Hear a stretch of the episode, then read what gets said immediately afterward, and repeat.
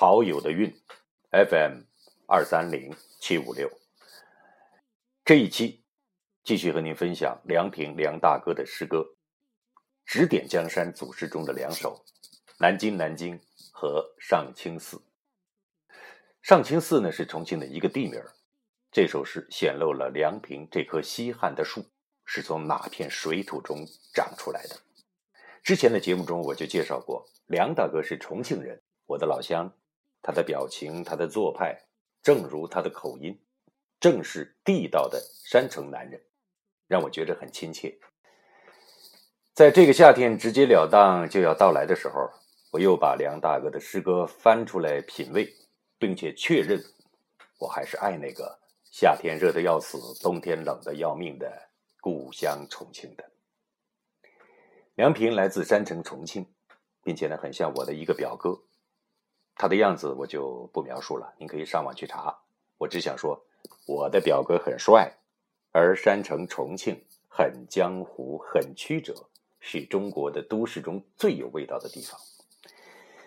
那南京这座城呢，某种程度上和重庆有些像。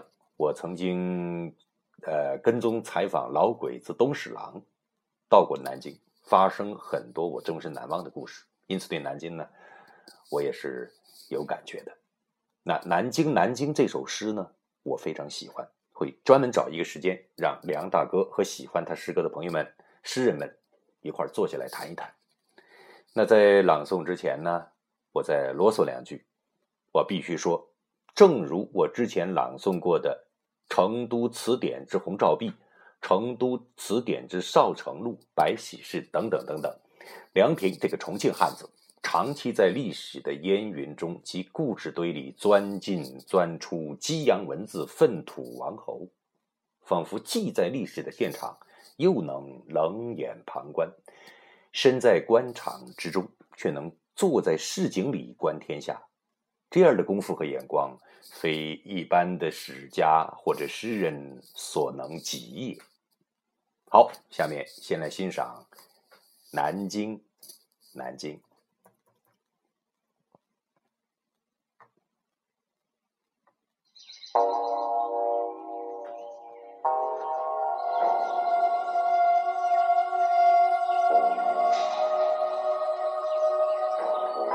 南京，从来帝王离我很远，那些灵。那些死了依然威风的灵，与我不配。身世就是一抹云烟，我是李香君身后那条河里的鱼，在水里看陈年的市井，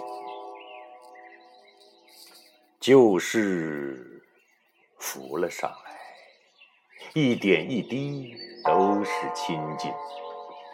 线装的书页散落在水面，几缕长衫打湿了，与群居含混。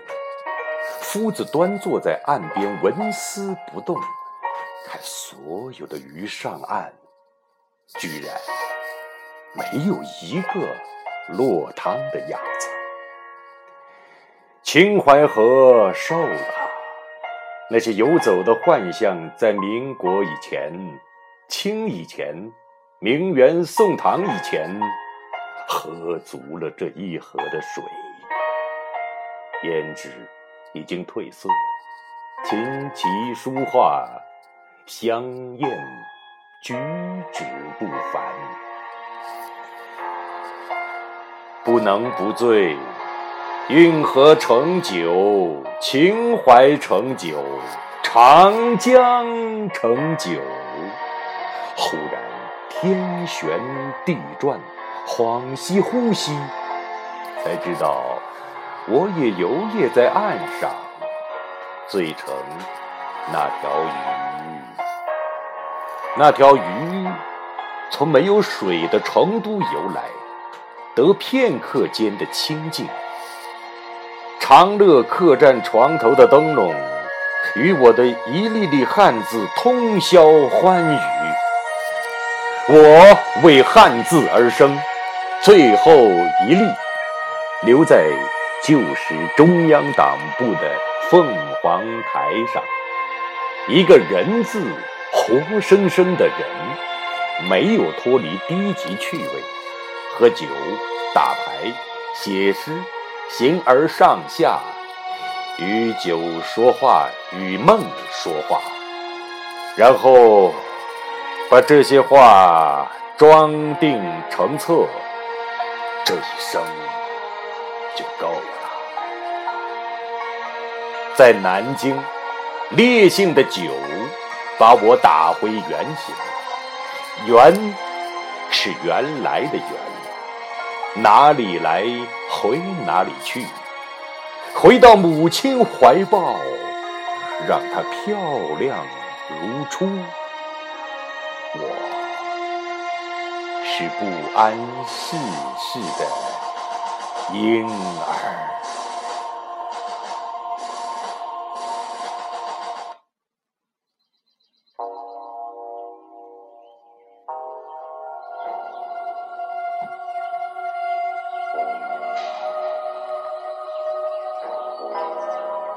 下面朗诵梁大哥指点江山的另外一首诗，叫。上清寺，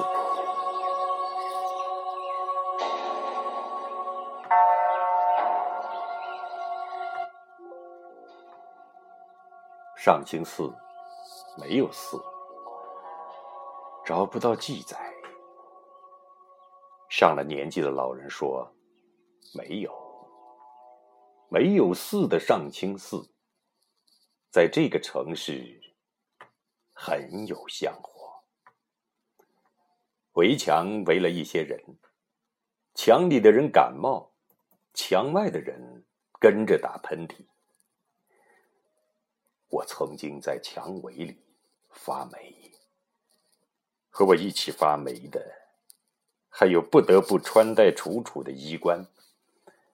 这里的天气无法预报，白癜风可以传染，每张脸都可能发生病变。一夜之间，人魔变成狗样。我从围墙的缝隙里逃生出来，遇见好多壁虎和蛇，阴湿地带常见的那种。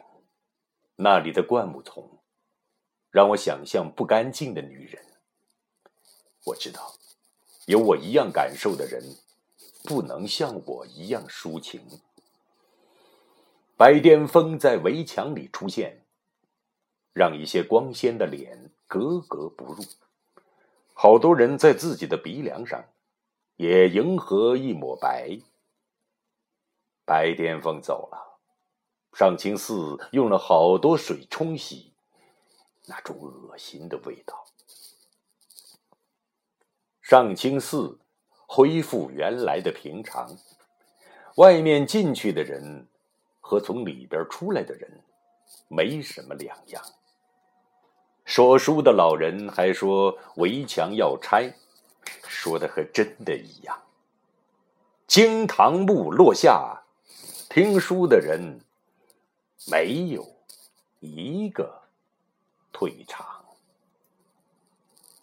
好了，朋友们，今天的陶友的韵和您分享了梁平先生的。指点江山祖师中的两首《南京》《南京》和《上清寺》，希望您喜欢。晚安。